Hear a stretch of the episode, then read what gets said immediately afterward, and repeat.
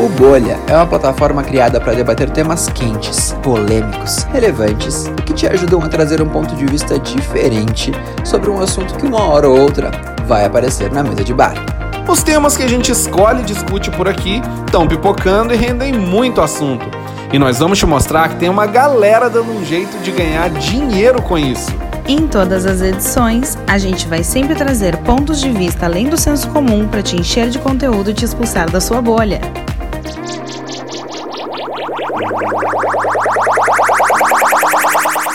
Podcast Bolha. Oi, pessoal! Esse é o segundo episódio do Bolha. A gente resolveu tirar esse projeto do papel em meia pandemia, então a gente segue gravando cada um da sua casa. Além de amigos, a gente é colega de trabalho, nós estudamos em áreas diferentes, mas a gente trabalha com marketing e comunicação. Então, os nossos temas vão sempre orbitar dentro desse universo da, da comunicação. Eu sou a Fê. Eu sou o Felipe. E eu sou o Doug, então se você curtiu o nosso primeiro episódio, enfim, tá se aventurando aqui no nosso segundo episódio pela primeira vez, uh, segue a gente nas nossas redes sociais, para seguir a gente no Instagram é só podcastbolha. E se você tem alguma sugestão de pauta, algum comentário, enfim, qualquer tipo de coisa para agregar à nossa comunidade, para nossa bolha, é só mandar um e-mail para falecombolha.gmail.com. E agora a gente vai dizer qual que é o nosso tema de hoje, Fê? Então a pauta de hoje será sobre as lives na pandemia. Como é que foi o consumo das lives para vocês? Eu digo que para mim uh, foi muito uma loucura, porque é um formato que a gente sempre soube que existiu e de repente entrou super ascensão para a gente estar tá mais conectado. Então no começo eu confesso que eu fui um pouco avesso às lives, eu não consumia muito, mas daí você vai vendo que Marília Mendonça bateu recorde, Jorge Matheus bateu, bateram recordes, as pessoas compartilhando isso nas redes sociais, fala, cara, eu preciso consumir isso também. Então a minha primeira grande live no, no entretenimento, no musical, foi a live da Ludmilla, e eu diria que foi um, um divisor de águas para mim, assim, Ludmilla caindo na piscina, Ludmilla cantando um pagode, nossa senhora, só fez a minha noite de sexta-feira, acho que era uma sexta-feira, inclusive, que até hoje eu vejo, estou trabalhando, assisto, estou ouvindo ela lá, então não sigo consumindo tantas lives, confesso, uh, mas eu ainda me assusto com a quantidade de lives no Instagram beirando às seis da tarde até às oito da noite, o quanto as pessoas ainda continuam fazendo isso. Eu acho que gerou muito uma democratização da produção de conteúdo, afinal, até nós mesmos estamos produzindo conteúdo muito por conta dessa democratização. Mas e para você, Felipe? Então, pessoal, eu inicialmente eu assisti algumas lives de alguns artistas que eu gosto.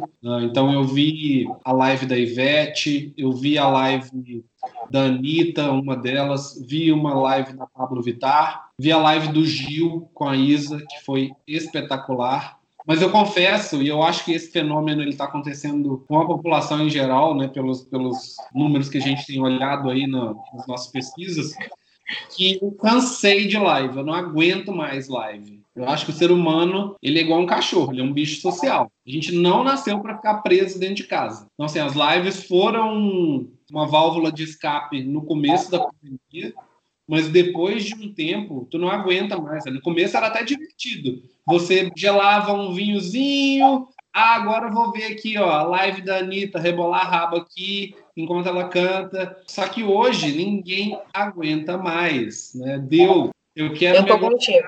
Eu assisti vários no início, assim, e quando começou, que eu achei bem legal, inclusive, a, as ações que começaram a acontecer na pandemia, dos artistas que buscavam arrecadar coisas para ajudar o combate ao coronavírus e tudo mais, eu achei muito legal. Na época que era novidade, por mais que a live não era uma novidade, eu vi assim, ah, amanhã é sábado, amanhã é domingo, vamos ver o que live que tem, vou deixar gelando não sei o quê. Eu fazia até o cronograma para aquele evento do dia que virou a live, né? Mas eu confesso que hoje eu não posso mais, assim. Até porque os artistas começaram a fazer duas lives, três lives do mesmo artista, né? Tem uma hora que, assim, a gente já também tá se coçando em casa, não se aguenta mais. Quando alguém chama pra live de aniversário, eu já fico, putz, que situação, meu Deus. Que situação que estamos vivendo. É, e eu pois acho é. que vale comentar um pouco de, do, dos primórdios, né? Que a, a, a live ela surgiu inicialmente como uma promoção dos grandes artistas, especialmente dos sertanejos, uh, com um fim principal de arrecadação de alimentos, de doações para as pessoas que estão em situação mais crítica, né? Porque a gente sabe que a economia do país virou de cabeça para baixo uh, quando a pandemia começou. Uh, e depois que elas começaram, né, com esse viés totalmente de, de assistencialismo social, eu acho que as marcas começaram a ver que o negócio estava ganhando uma dimensão muito grande e elas passaram a investir pesado. Né? Então, tem uma marca aí pagando centenas de milhares de reais para alguns artistas, tipo Gustavo Lima, Marília Mendonça. Então, além de, de ser uma, uma forma de arrecadação no início, depois essa, essa grana acabou ajudando não só a manter o cachê do artista, que talvez não estava numa situação tão calamitosa, mas ajudando a roda do, do, do da, da, corrente de produção musical a girar, né? Porque o, o artista que está ali na frente é uma pecinha que a gente vê.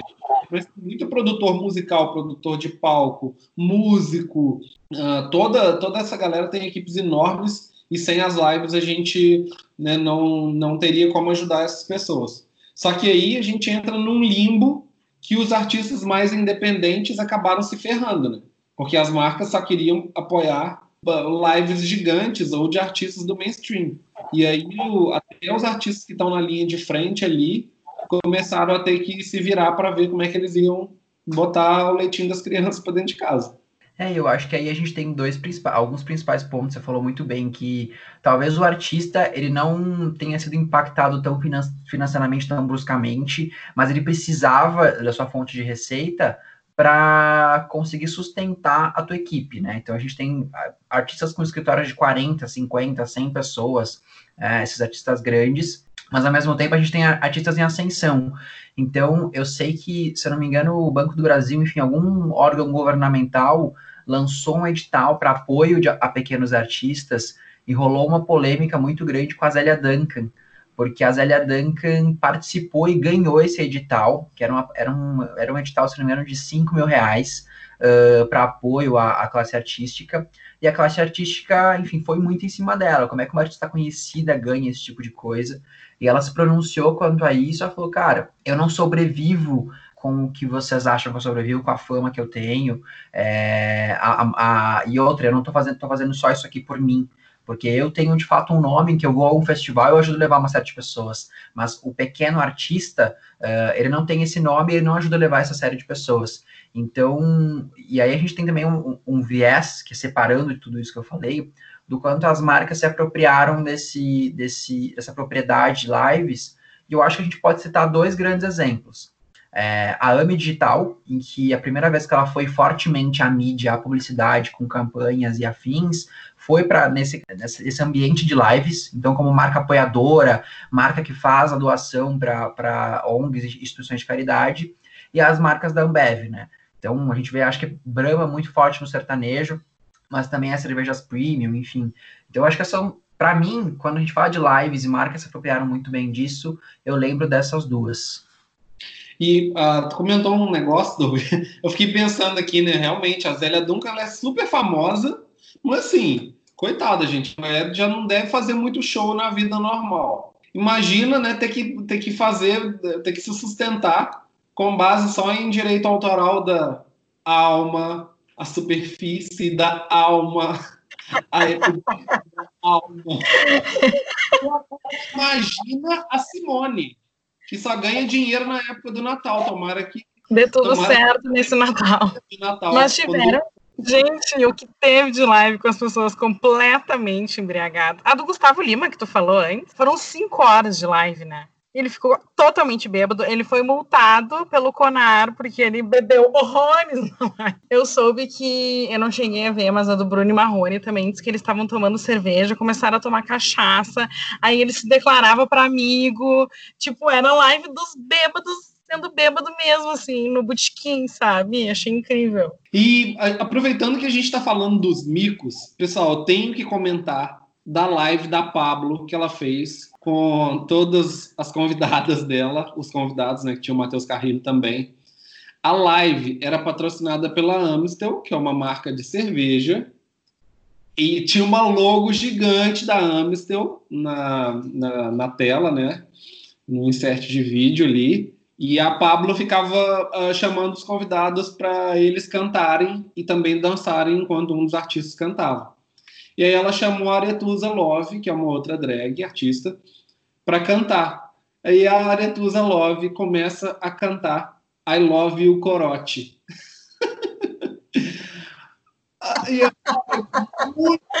eu amei. Muito vergonha alheia, porque ia passando a tela, a Pepita, uma cara putaça, segurando a latinha de Amstel, tipo, se toca, garota, para com essa música, troca a letra, coisa. Todo mundo constrangidérrimo, todo mundo com a lata de Amstel na mão para não perder o patrocínio, e a, e a outra lá, ó, empolgadaça, só no I Love You Corote, tadinho usa Love só se ferra. Não, deve ter sido uma gestão de crise em cima disso na hora, porque assim, eu vi todo mundo pegou a latinha de Amstel, tipo assim, menina se toca, né? Foi, cara, foi. Mas de fato, é, você vê o quanto as pessoas não estão preparadas. A gente vê que às vezes nem o óbvio é tão óbvio assim, né? Mas eu achei bem legal, sabe que essa tu tocou numa coisa que eu achei bem legal, assim, que é, como as lives são feitas em casa, e com pouca gente, uma, uma produção que foi totalmente pensada de agora para agora, né? E, e faz o que se pode. Então, eu achei bem legal essa desgourmetização da coisa, sabe? Agora a gente vê artistas errando, a gente vê artistas caindo, a gente vê artistas errando a letra. Tipo, parece que aquelas pessoas já não são mais tão entidades como as pessoas colocam elas, né? Então, acho que isso foi bem legal na live. Assim, eu gostei bastante dessa vibe. É, e a gente tem aproximado a, as pessoas, da, o público da, desse, desses artistas, né? A gente, a gente quer mais exemplo do que a Ivete Sangalo, uma das principais, se não a maior estrela do Brasil, fazer uma live a nível nacional de pijama. Tipo assim, na maior emissora do país. Cara, assim. O filho andando e volta, e é. ele vai, e cozinha e volta. Ela é maravilhosa, né? Exato, a gente vê que a simplicidade é o que basta, né? Óbvio, aí na semana seguinte a gente teve o Alok com aquele show para toda a região privilegiada de São Paulo, ali no Brooklyn, com luzes a, a, a, pra cidade e afins. E a galera Mas... foi de carro, né? Exato. Teve uma galera que foi de carro ouvir a live. Achei doido.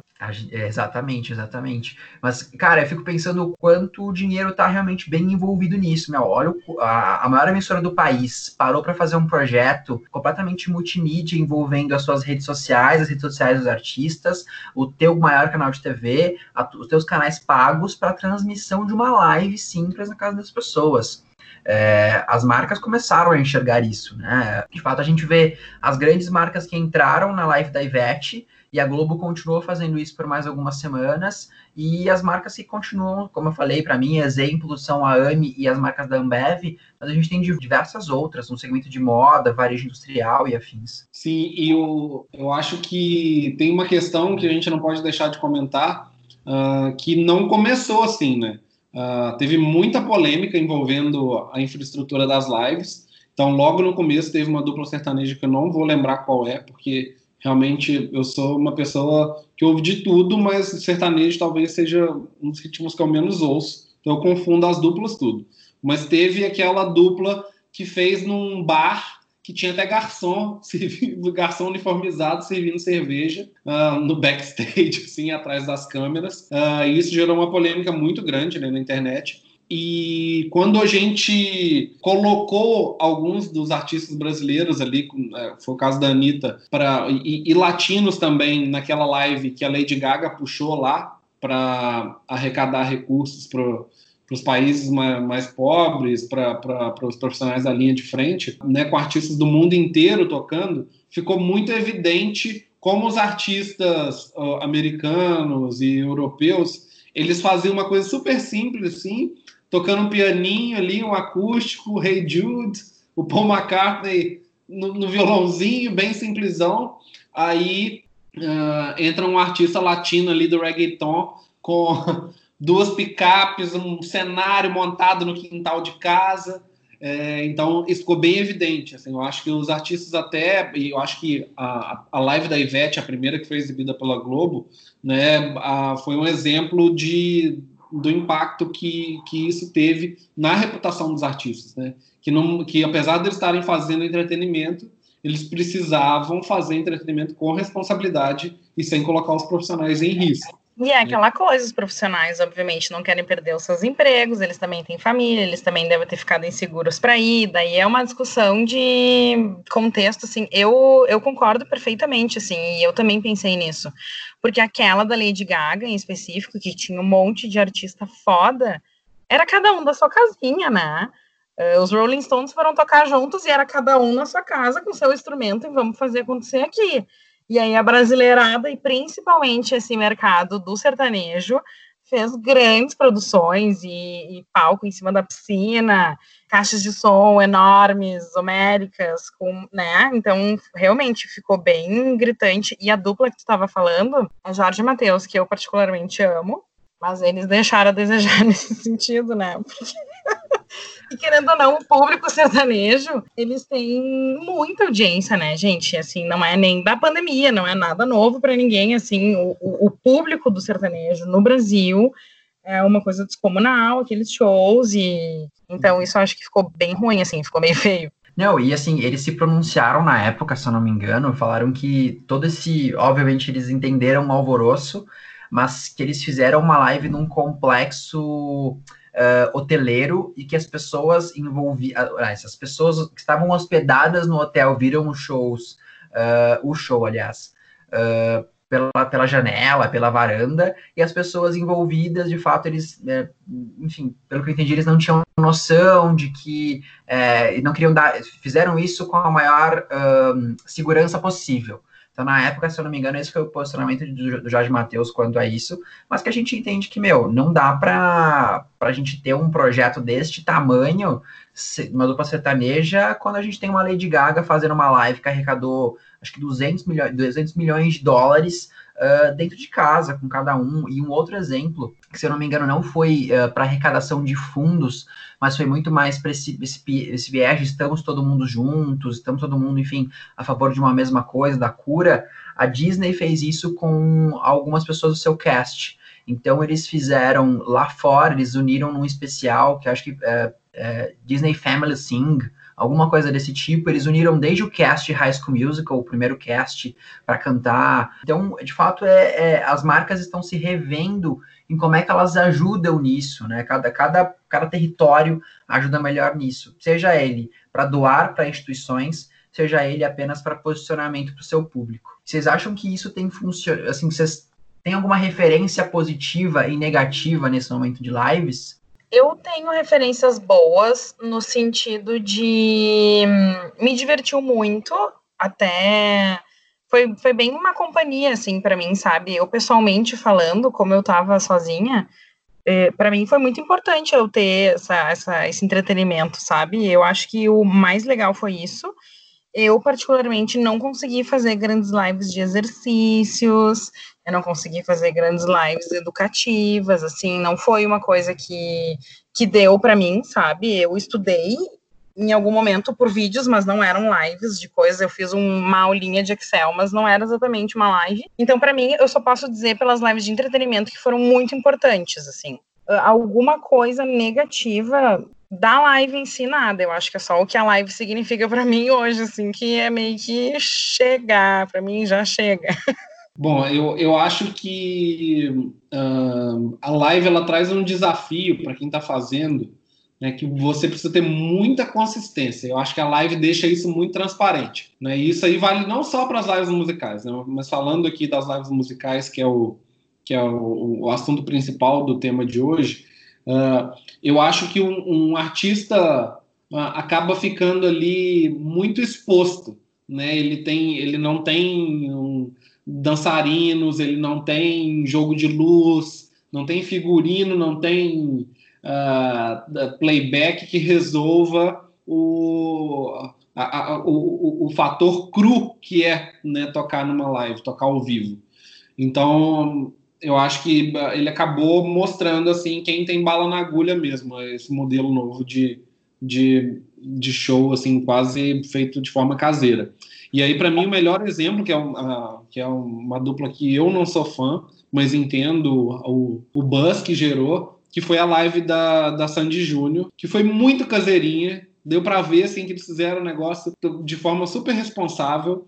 Uh, o meu Twitter estava todo vendo a tal da live. Eu falei, ah, vou ver. E eu achei muito divertido, porque eu né, não conhecia muitas das músicas, mas o povo conhecia todas. E o, que mais chamou atenção para mim na, na, na, live, uh, eu ia falar do Sandy Júnior, na live do Sandy Júnior, é o, como o Lucas, que é o marido da Sandy, uh, ele chamou atenção pela espontaneidade. Porque eu acho que a Sandy e o Júnior, eles são artistas Tipo, eu acho que por né, terem crescido no show business, eles são muito muito certinhos, assim, né? Eles não, não saem da linha ali. E o Lucas já era uma, uma, meio que gente como a gente, falava umas piadas sem graça, ele falava umas bobagens e tal. E ele deu, deu um tom de espontaneidade muito legal pra live. Eu não vi inteira a live do Sandy Júnior, porque eu tava na fazenda e naquele dia em especial a internet tava assim, um caos. E aí ficar ouvindo travada também não dá, né? Uma hora irrita e tá. Beijão, depois eu vejo a gravação e é isso aí, não preciso ver ao vivo. Mas eu soube que a live do Sandy Júnior foi a campeã de doações, né? Foi quase 2 milhões de reais arrecadados. E aí a segunda maior, inclusive, é a do, do Chitãozinho Chororó, um deles é pai deles. Então essa família ela tem até uma coisa nada a ver assim, mas na quarentena eu vi o documentário do Sandy Júnior e meu Deus, eu sou muito mais fã deles do que eu era.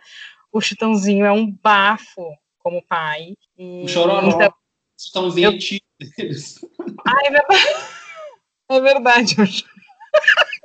Na dúvida é o Chitãozinho e o Chororó, gente, tá tudo certo. Exatamente. E, e aí eu fiquei muito apegada a essa família. Eu fiquei muito orgulhosa de que eles foram os recordes de arrecadações, porque é muito a cara deles, assim. Eles são pessoas que meio que atemporais, né? Eles têm uma legião de fãs, assim, que praticamente cresceu com eles. Eles eram crianças, a gente virou todo mundo adolescente e fez parte da nossa vida, assim.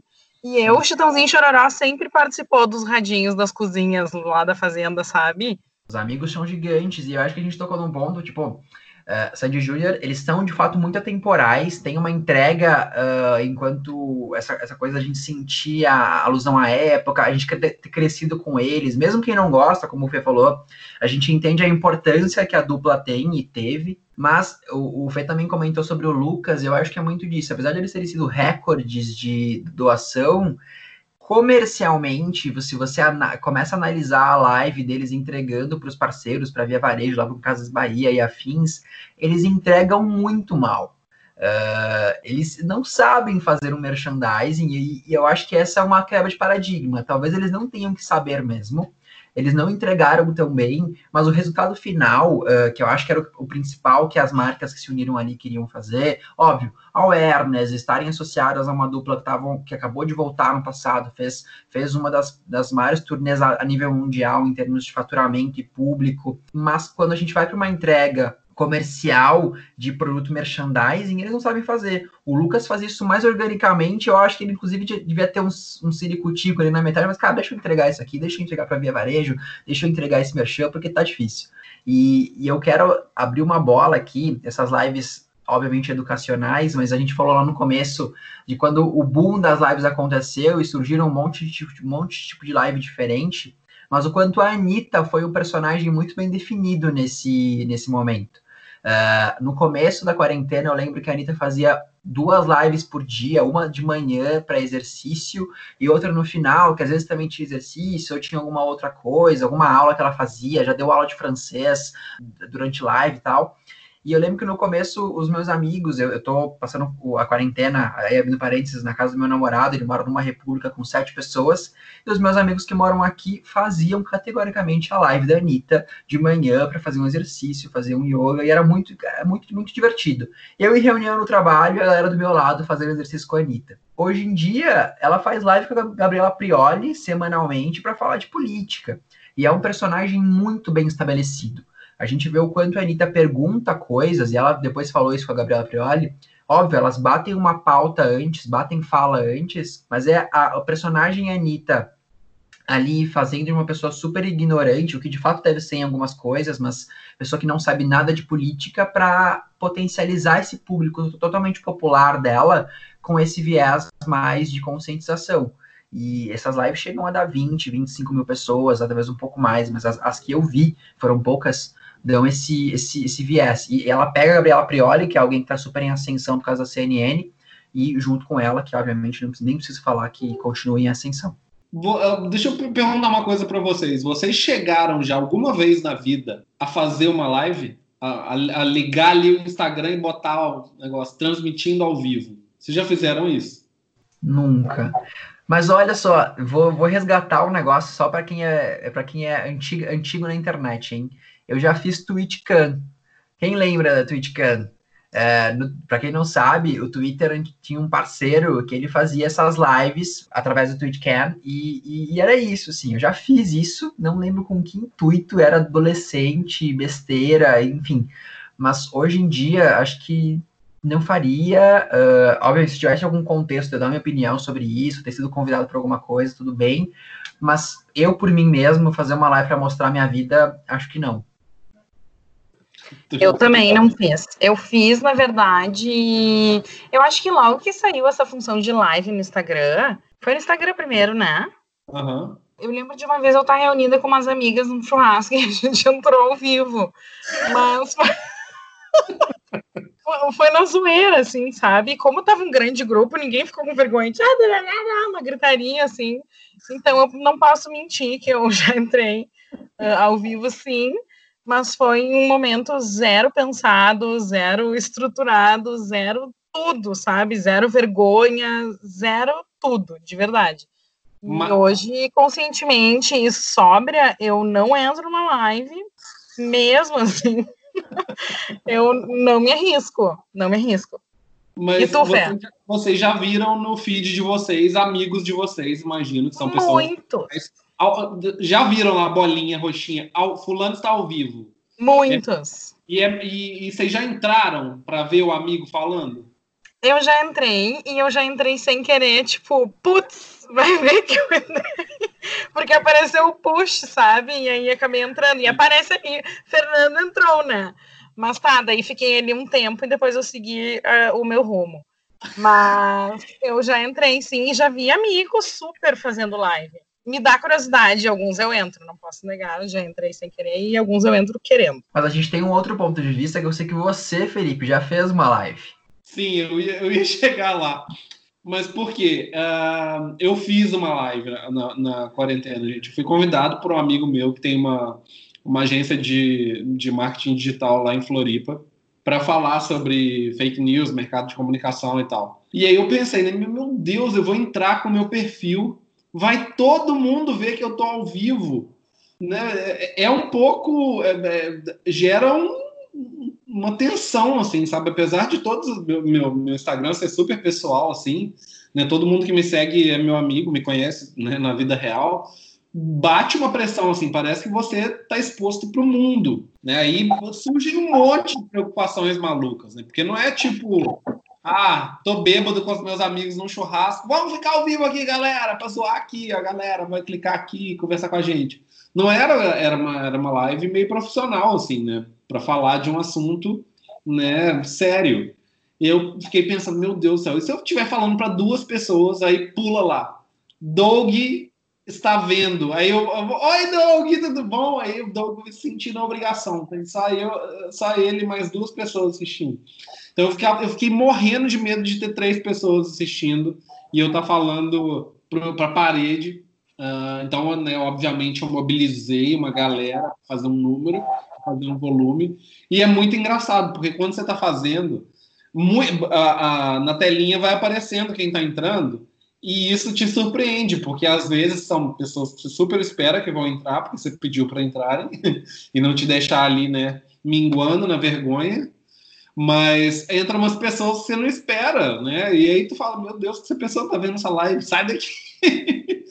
Eu ia ficar nervosa. Sim, eu, eu confesso que eu ia ficar nervosa. Muito nervoso, mais nervoso do que para falar em público, numa palestra ou em alguma coisa do tipo. Porque eu estava muito fora da minha zona de conforto. Exato. E ainda que tu não seja tímido, né? Eu não me considero uma pessoa tímida também, mas eu corro forte desse tipo de coisa, de exposição. Assim, eu realmente amo viver a vida no anonimato. Eu adoro também não dar uh, material para os meus amigos me zoarem. E se não forem amigos, pior ainda. Então, eu realmente corro forte, assim, disso, sabe? Vocês não acham que isso é um pouco culpa do corporativismo? Vou explicar por quê. A gente, enfim, que vem construindo uma carreira muito tradicional, acho que a gente tem medo de se expor, né? A gente tem medo de colocar a nossa bunda na janela. E tudo, é, tudo isso foi construído muito por conta do corporativismo, né? A gente tem que ter uma postura no trabalho, a gente tem que ter esse tipo de postura com o nosso chefe. A gente não pode, a gente não pode ultrapassar o limite, né, que a gente estipula. Eu acho que muito esse medo de exposição vem muito por conta do corporativismo, que nos amedronta cada vez mais, né? E é muito louco porque um, isso até cria um link com o que a gente conversou no episódio passado sobre o TikTok, que a gente também né, tem vergonha de, de fazer aquelas palhaçadas lá. Porque eu tenho um primo meu que é adolescente e dia desses eu tava no Instagram e quando eu olho, Vitor tá ao vivo. Vitor tá fazendo ao vivo aqui no Instagram? Eu cliquei lá Aí tava ele um amigo dele falando palhaçada, e um monte de amigos deles ali entrando na zoeira junto. Então, para eles é um negócio super tranquilo, é a mesma coisa que a gente fazendo no stories do, do que a gente está assistindo na TV, sabe? É, é, essa geração que está chegando aí, ela é muito sem vergonha, assim, é, não tem medo de, de, se expor, ou tem muito menos do, do que a gente. Eu acho que eles foram educados a a, a interagir dessa forma. É, e eu acho que na verdade eles também nem têm tanta noção do alcance disso, porque eu acho que o, o Vitor aí devia estar fazendo uma live para os amigos e realmente achar que só ia chegar para os amigos, era só, o, só os close friends dele. É, acho que eles não, não têm tanta noção, as pessoas não têm tanta noção de onde podem chegar, porque a internet é um negócio, cara, é um negócio, é um negócio gigantesco e assustador quando a gente parar para pensar, né? A gente hoje, hoje somos anônimos, daqui a um, uma semana pode ter descoberto um tweet nosso de 2002 em que a gente falou alguma coisa que a gente com, com certeza não pensa mais dessa maneira, uh, e a gente é cancelado, e a gente nem sabia que poderia ser cancelado. Eu acho que as lives trouxeram muito disso, assim. É... E cancelado do quê, né? Tipo assim... Exato, exato, exato. Mas nem, nem vou abrir muito essa pauta, mas... E aproveitando que a gente está falando né, da, da, da, da gente, né, que é gente como a gente, a gente que é do povo, não somos artistas milionários, imagino que vocês foram convidados para fazer videoconferência interna com amigos. Vamos fazer encontrinho online, galera. Ou aniversários ao vivo também, né? Tem essa vibe rolando. Vocês participaram de algum desses? Eu participei de várias, várias Várias, várias, várias. Eu tive várias amigas que fizeram aniversário nesse meio tempo, vários familiares que fizeram aniversário nesse meio tempo, vários amigos que estão com saudade, queriam beber um vinho numa sexta-feira à noite, vários amigos que estão morando em outro país, e aí naquele momento calhou da gente poder se falar, e aí eu tava cozinhando enquanto fazia isso. Uh, confesso que foi bem bom, porque eu vi um monte de gente que eu só, sei lá, minhas primas que moram na Califórnia. Fazia um tempão que a gente não se via, quando a gente, a gente se viu a última vez no final do ano ali, que passamos o ano novo juntas, mas de resto era por WhatsApp, assim, e acabou que se criou um vínculo de tu ligar mais para as pessoas, né, de tu ver mais as pessoas e tudo mais. Uh, no primeiro momento eu achei ótimo, Uh, o que, que, eu vou dizer? Depois, quando começou aquela função de muito. Eu acho que a live ela não funciona interativa, né? Tô com mais outras pessoas com mais de cinco pessoas, assim, eu acho que ninguém consegue opinar nada, fica só uma gritaria sem fim. Para mim não funcionou mais, assim. Mas no início eu gostei bastante, eu participei de muitas, hoje em dia eu já tô de bola cheia. Eu não topo mais. Eu acho que para aniversário ainda faz muito sentido porque a pessoa tá sozinha, né? Então é bom olhar as pessoas também que se lembraram da gente, tiraram um momento para nos ver e tudo mais. Mas fora isso, tipo, encontrinho da galera, eu vou ver Netflix. Eu também acho que eu senti, eu que me reaproximei de certa forma de algumas pessoas que eu também não teria esse essa não vou chamar vontade, mas esse cara, essa ideia de fazer uma ligação. Então, eu tenho uma amiga que mora em Portugal, por exemplo, que a gente só se vê quando ela vem para cá. Uh, e a gente obviamente se fala constantemente por WhatsApp, mas no máximo um áudiozão podcast lá, e no máximo é isso. A gente tem feito mais ligações de vídeo para se ver, então é algo que a gente não. A gente usou esse pretexto de pandemia para fazer isso. Eu tenho uma outra amiga que eu fui padrinho de casamento, e ela usou da live para anunciar para o nosso grupinho de amigos, somos em quatro, que ela está grávida e está grávida de gêmeos. Então foi foi assim muito impactante. É óbvio que a gente queria muito estar com ela nesse momento, inclusive estar tá muito mais perto, acompanhando isso. Mas nós somos amigos há mais de 10 anos. Uh, e aí ela fez esse anúncio, ela, ela juntou todo mundo, falou assim, gente, eu tenho uma fofoca para contar para vocês de duas pessoas que estão nesse grupo, uh, mas que ainda não posso falar. E a gente ficou, cara, o que, que tem para contar que a gente não saberia? E aí, óbvio, quando ela foi falou assim: ah, as duas pessoas que estão nesse grupo, elas na verdade estão dentro de mim. E assim, foi muito bonito, né? Mas foi muito impactante, enfim, foi uma, uma forma de ressignificar a, a, a descoberta da gravidez. Uh, inclusive, essa semana eu passei por uma nova forma de live também. Eu conheci a namorada da minha irmã por live. Elas, elas, elas não vou abrir essa história, mas elas se conheceram durante a pandemia e a gente, eu só a conheci uh, online ontem, virtualmente, durante uma, uma meeting também. Então, enfim, tenho feito algumas, uh, eu vejo quanto isso serve de refúgio, mas e não substitui, claro, a gente está próximo das pessoas que a gente gosta, mas eu vi o quanto as possibilidades são grandes nisso aí, né? A gente pode não enxergar. Eu adorei as tuas novidades, assim, nas minhas lives não houveram nenhumas não, não, não, houveram surpresas, assim, então eu adorei. Eu, se tivesse no teu lugar recebendo essas informações todas e novidades, eu ia gostar também. É só porque eu tô olhando para as mesmas pessoas, falando com as mesmas pessoas, a gente não tem que contar um pro outro, a gente não tá saindo, a gente não tá fazendo nada, só diz o que, que tu almoçou, o que tu jantou, o que tu tá afim de fazer, etc.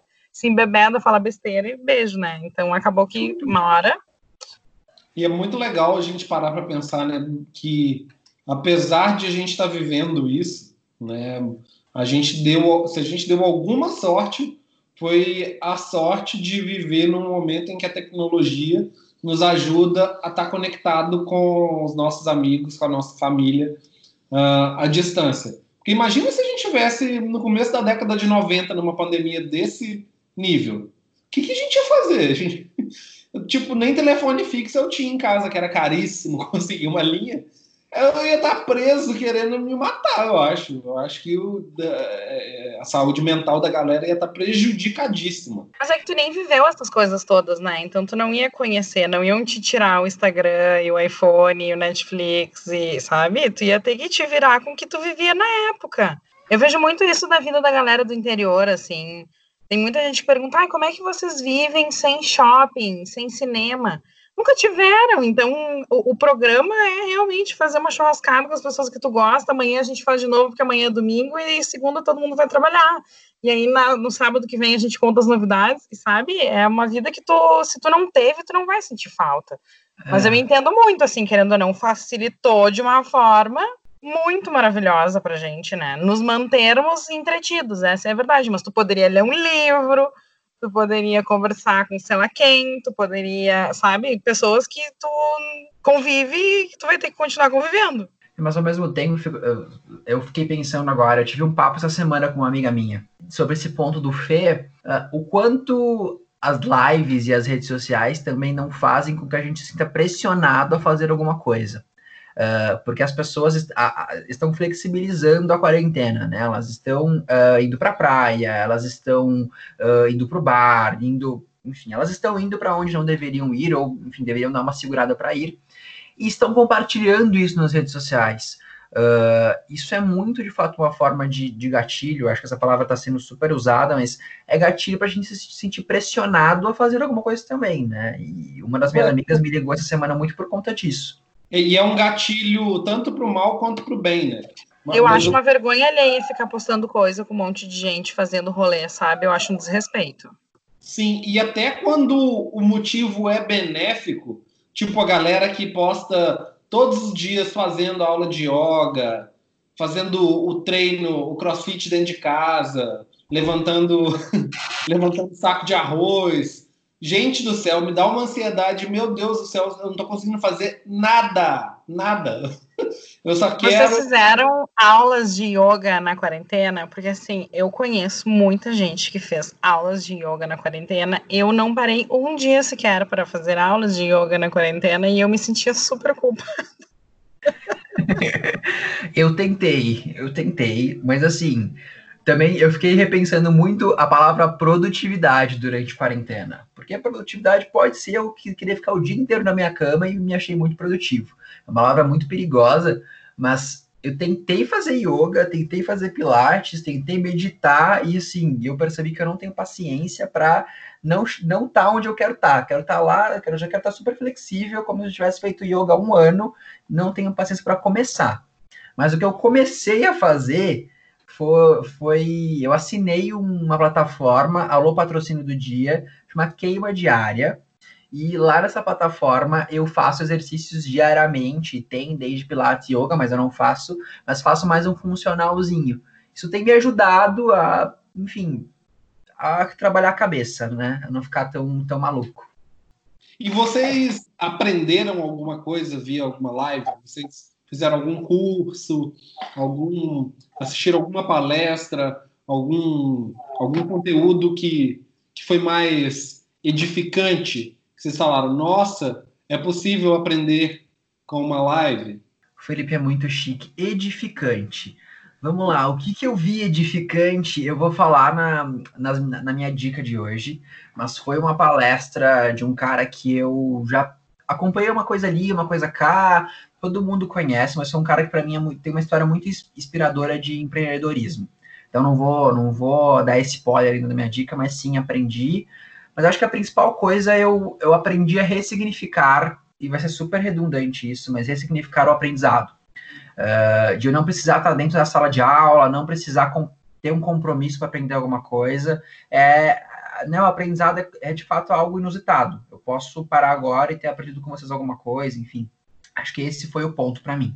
O meu foi muito além de uma live, na verdade, foi o formato de aprendizado eu acabei, acho que pelo momento também que a gente está vivendo, eu passei a olhar aulas de Excel, é, coisa que assim, eu trabalho muito com Excel, eu trabalho com Excel há anos e eu não tinha feito ainda com essa dedicação e esse foco assim de tá, agora eu quero aprender a fazer isso aqui. E aí acabou que super rolou, assim, mas eu acho que vários deles não foram através de lives, mas sim através de vídeos que eu vi uma pessoa fazendo e meio que daria no mesmo, né? Mas foi a única coisa assim que eu consegui aprender de fato. O resto, para mim, foi só live de entretenimento, foi só música. Então eu não, não tenho um leque muito grande de opções assim que eu possa listar para vocês. E tu, Fefe, o que, que tu andou fazendo aí de bom? Então, é, o que ficou evidente para mim? Eu tentei muitas vezes. Eu me inscrevi em assim, dezenas de cursos. E eu não estou exagerando, é tudo grátis, claro. uh, mas eu terminei pouquíssimos, né? Porque aí o que, que me, me chamou a atenção? Uh, os que eu terminei eram assuntos que eu gostei muito do, do, do da didática, de como foi conduzido, uh, e aquele e, e o conteúdo me fisgou e foi capaz de me levar até o fim. Mas os conteúdos que já começavam chatos, eu falei, não, estou muito cansado, não quero. Aí eu, eu entendi que para mim não dava. Então, o que que, uh, que, que eu aprendi né, de autoconhecimento nesse período? Que quando o mundo voltar ao normal, eu vou me inscrever em cursos presenciais da, daquelas coisas que não são extremamente divertidas e atraentes, mas que eu quero aprender, porque é assim que eu funciono. E para eu aprender alguma coisa online, eu tenho que gostar muito do assunto. Então, porque para mim é muito cansativo ficar olhando fixamente para uma tela. Uh, é, é, completamente diferente de interagir com o ser, com o ser humano na, na sua frente. Né? Então, para mim, isso ficou o mais explícito e é muito doido, porque isso que o Doug estava falando antes de produtividade, no começo da quarentena, eu acho que estava todo mundo super pressionado para aprender tudo, aprender a cozinhar, ler mais livros. É, ser fit. Ser fit, fazer yoga, aprender uma nova língua no Duolingo.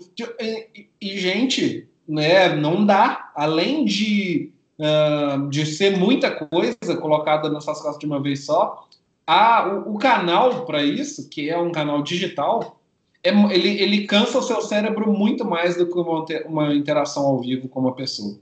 Vocês acham que esse formato de lives ele se man... ele vai, ele vai veio para ficar, ele vai se manter ou ele já tá, as quedas de audiência já estão colocando isso em xeque?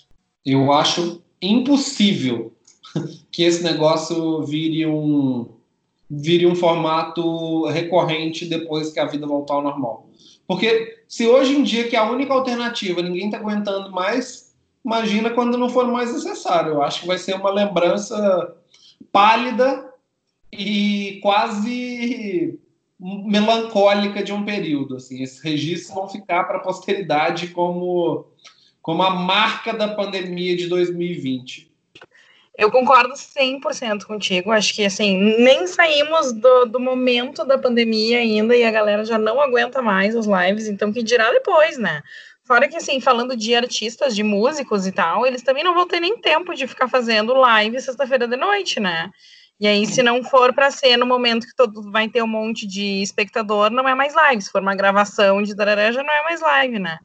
Então, eu acho que no way, assim, é uma coisa que foi super importante, foi super legal, mas a partir do momento que começa a massificar a coisa, vira meio paisagem uma hora, né? Chegou uma hora que eu já nem queria saber quem é que ia tocar no final de semana, porque era tanta gente, e tanta gente que estava tocando de novo, porque brasileiro não consegue fazer coisa pouca, né? Brasileiro tem que fazer horrores daquilo que já viu que deu certo, entendeu?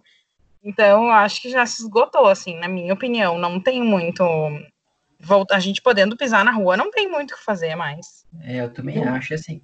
Live de 8 horas do Luan Santana, sabe? Tipo assim, acho que essas coisas ajudam a esgotar. E tem um problema que eu acho que. Eu acho que as lives elas trouxeram ah, uma evolução tecnológica importante. Né? Então agora todo mundo sabe fazer live. Então eu acho que talvez esse formato ele seja importante como uma alternativa tecnológica para resolver distâncias, mas é, ele não resolveu um problema que é a interação com o público que um show ao vivo ou um evento ao vivo entrega. Então, é muito constrangedor quando tem uma live musical e é um grande momento de interação. Ah, vamos ler aqui alguns tweets. Pablo Vittar, eu te amo. Ah, eu também te amo, querida. Sandy, toca Desperdiçou. Já vamos tocar. Fica, fica ligadinho. Daqui a pouco tem, tem novidade aí, coisa gostosa para vocês. Meu, é, é, é, muito morno, sabe? É morno para frio. É, é, esse problema não foi resolvido. E é isso que despilha, né? Particularmente, tu vai entrar numa live de um cantor que tu vai ouvir porque tu gosta das músicas, e ele fica conversando e lendo tweet, tu vai lá no Spotify e coloca o disco do cara pra tocar, entendeu? Eu não quero ficar ouvindo os tweets, eu também, qualquer coisa, entro lá no teu Twitter e vejo. Eu acho um saco também quando fica a conversalhada ali da live. Ou espera a live terminar e vê no momento que você tá mais tranquilo para assistir, que eu acho que foi o que todo mundo começou a fazer. Ah, essa live vai estar disponível depois, depois eu vejo. Com as lives musicais, eu hoje, depois que eu vejo que eu perdi, eu só vou ali embaixo nos comentários e clico exatamente nas músicas que eu quero ouvir, assim, justamente para porque que daqui a pouco vão inventar o intervalo comercial da live, vão inventar. Cara, vamos, vamos ter que inventar outras formas de ganhar dinheiro com esse formato, né? E, inclusive, falando em ganhar dinheiro, vocês dois pagariam ou já pagaram alguma live? Não, não e não. Não paguei, não pagaria e acho que não vou pagar nessa vida. Porque eu acho que a única coisa que valeria a pena eu pagar é se fosse uma live para eu aprender alguma coisa, que fosse meio que em estilo de curso, sabe? Mas como eu já sei que esse formato não é muito a minha vibe, porque depende muito de uma, uma programação minha, de estar uh, disposta a tirar um tempo para assistir as aulas, depois para treinar, para fazer tema, para ler sobre o tema. Eu ando tão sem paciência ultimamente que eu só vou gastar dinheiro, sabe? Então, se eu tivesse numa outra vibe de aprender, de autodidata, assim, eu pagaria. Mas como não é o momento, eu vou dizer que para mim hoje é não, tá, Faro? É, eu pagaria só se fosse um valor simbólico é, e para arrecadar fundos para alguma coisa que eu, que eu visse relevância. Agora, para juntar o, o cachê da Ivete Sangalo. Ivete, te amo, mas assim, hoje é um não. Pois é. Não, e eu acho que tem dois pontos aqui. Vou, vou trazer dois exemplos. Ah, no começo da quarentena, a Ana Vitória fizeram uma live. Fizeram não. Tentaram fazer uma live paga, mas eu acho que o ponto de polêmica que gerou aqui é que a, a, a mídia repercutiu isso como uma live de fato paga, mas eh, pelo que eu li, pelo que eu entendi, elas queriam fazer uma série de aulas com a equipe técnica delas, enfim, para pessoas que têm interesse no mundo musical, para de fato era quase que uma web aula ali para a galera, e é isso, e a última live ia ser um show delas. Uh, isso repercutiu super mal, porque a Ana Vitória querendo cobrar por uma live, nananã. E também tem, e aí de novo eu trazendo o nome dela, a Gabriela, Gabriela Prioli fez um, um clube do livro em que ela faz uma sugestão de 12 livros, um livro por mês, para a galera que compra esse clube do livro, e aí mensalmente eles debatem sobre esse livro, sobre o tema, sobre, enfim, ela faz uma reunião com as pessoas que compraram esse clube do livro, ela faz uma live de uma hora por mês para debater, e depois, depois todo mundo lê o livro, né? E todo mundo tem acesso a uma, uma rede social de bate-papo, algumas surpresas especiais que ela faz, enfim. Então, é uma live que eu sei que não é barata, ela cobra aí, enfim, vou chutar, mas ela cobra aí seus, acho que mil reais por participação, uh, né, de cada pessoa nesse clube do livro. A pessoa tem que comprar o livro ainda por cima, então o, esse gasto é maior, amplificado. Mas para quem enxerga valor nesse modelo de aprendizado, é um modelo, né?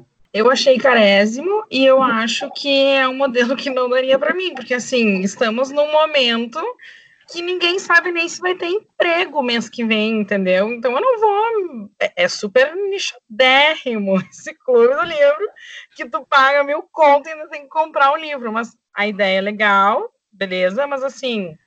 Hum, não sei nem dizer qual é o percentual da população que vai entrar achar uma boa ideia. Mas ok. O contexto, assim, é legal. O objetivo, né, é legal.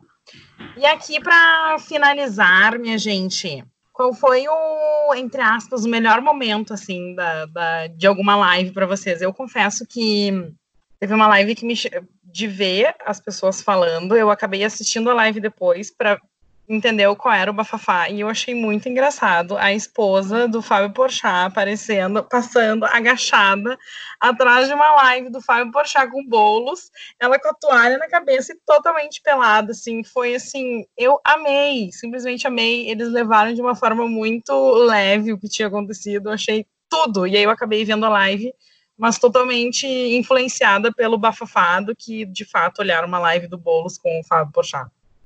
Total, total. Eu lembro desse momento, inclusive me identifico, porque semana passada, é, enquanto meu namorado trabalhava, ele estava fazendo uma vídeo e eu estava saindo do banho, esperando ele terminar a vídeo para poder passar atrás, só de toalha. Então eu soube me sentir aí a esposa do Porchat.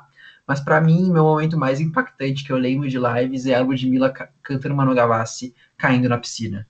Foi um momento épico em que ninguém entendeu o que estava acontecendo. Obrigado, Ludmilla. Se você existe é porque você é tudo para mim. Para mim, um, um, destaque que é engraçado, mas é, é, é engraçado de, de ruim, foi a Baby do Brasil entrando na live da Tereza Cristina. Ela é uma cantora de samba e aí ela recebe artistas, já recebeu Caetano, já recebeu o Gil, que é o ídolo dela, já entrou todo mundo ali para cantar com a Tereza Cristina, Marisa Monte já entrou. Uh, e aí ela chamou, acho que na semana passada ou retrasada, a Baby do Brasil. Baby do Brasil, né, icônica, famosa representante aí dos novos baianos, uh, mãe de Nana Chara, Sara Shiva e Zabelê, and evangélica, mais recentemente. E aí a Tereza Cristina, né, estava recebendo a Baby do Brasil pela sua importância histórica para a cultura brasileira. E a Baby do Brasil começa a descortinar elogios para a cloroquina, a ivermectina, a azitromicina, falando que esses remédios são milagres, que a indústria farmacêutica está fazendo um complô, que ela já tem a cura. E a cara da começa a se derreter. E, ah Está disponível aí na rede Não mundial. Não vi nada disso, mas eu vou correndo olhar isso. Sério. Que vergonha. Também. Icônico, icônico. Putz. Putz, só isso que eu tenho a dizer, Baby do Brasil. Putz. Da, da, dessa mais recente do, do, do grupo nomeado, acredite ou não, de Aglomerou, que estava fazendo uma live de pagode e teve a sua live invadida por uma operação da polícia em Angra dos Reis. Não, e tiroteio atrás. Ai, gente, vida longa internet, né? A gente não pode negar. Muito bom. A internet Que é tudo, desespero.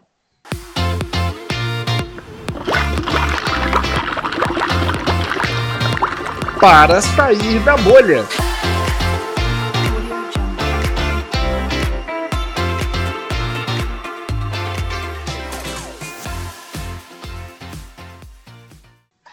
Então, pessoal, para sair da bolha, essa é a hora do programa em que nós três damos dicas de conteúdos, ações, eventos, iniciativas que ajudam vocês a se aprofundar no tema da semana.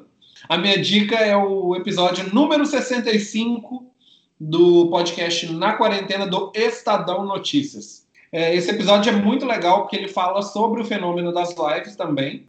Né? Então, né, vários podcasts estão abordando esse tema, como, né, como é um tema que está quente. Mas o que foi legal desse podcast do Estadão é que eles chamaram um produtor de grandes artistas sertanejos que está produzindo um monte de live dos maiores artistas do Brasil, inclusive do Gustavo Lima, que é um cara que se chama Tio Chico. E ele conta todos os bastidores dessas lives, como que isso começou, qual que é a preocupação técnica, tudo que acontece por trás das câmeras que a gente não vê, que foi um papo muito interessante, então recomendo. Quem quer se aprofundar aí, cara dá várias dicas bacanas. Muito que bem. Vou atrás. Gostei também.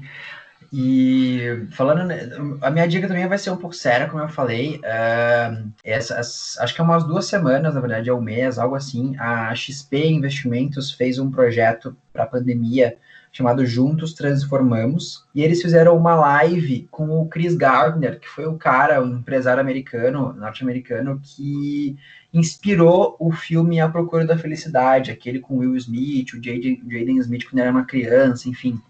Então, essa live foi basicamente para falar um pouco da trajetória dele, mas foi muito para falar sobre esse momento de crise, né? Como é que a gente se ajuda, como é que a gente entende isso como um momento de aprendizado, é, como é que a gente reduz os danos provocados pela, pela pandemia, enfim. A, a ideia é muito falar como é que a XP quis unir a trajetória dele, de, de vitória, de superação, enfim, a, a esse momento que a gente está vivendo.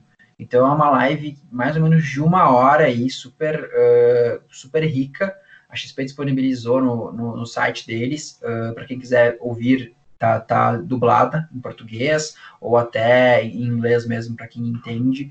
Uh, é super, super produtiva. Essa é a minha dica de hoje, super rápida. Arrasou. A minha dica é sobre um showzinho que o Silva fez, que para mim marcou muito como um momento de, de paz. Assim, eu estava vivendo uns dias de bastante ansiedade e reflexões assim sobre o que, que a pandemia nos trouxe, o que ela está querendo nos ensinar, o que, que a gente deve aprender e tudo mais. Então eu estava num momento bem conturbado assim da minha vida e aí aconteceu nesse dia a live do Silva, que realmente me tranquilizou, sabe? Me trouxe paz, foi um momento bem especial assim para mim. Então eu recomendo muito que vocês olhem também. O som dele é um som muito tranquilo, assim, ele te traz uh, coisas boas, então acho que isso a gente tem que compartilhar mesmo. E acho que vai ser bem legal vocês fazerem também. Então, muito obrigada, amigos, pela companhia em mais um episódio do nosso querido projeto Bolha Podcast. Isso aí. Se você curtiu, segue a gente nas redes sociais, uh, é podcastbolha no Instagram. E se você, claro, quer mandar alguma sugestão, quer mandar algum comentário sobre esse, esse episódio ou sobre o outro, falecombolha.gmail.com. É o nosso e-mail. E aí, ó, não deixa, não deixa de seguir a gente, ouvir, indicar a gente para as amigas, para os amigos, para a galera, que a gente está aqui para tirar todo mundo da bolha.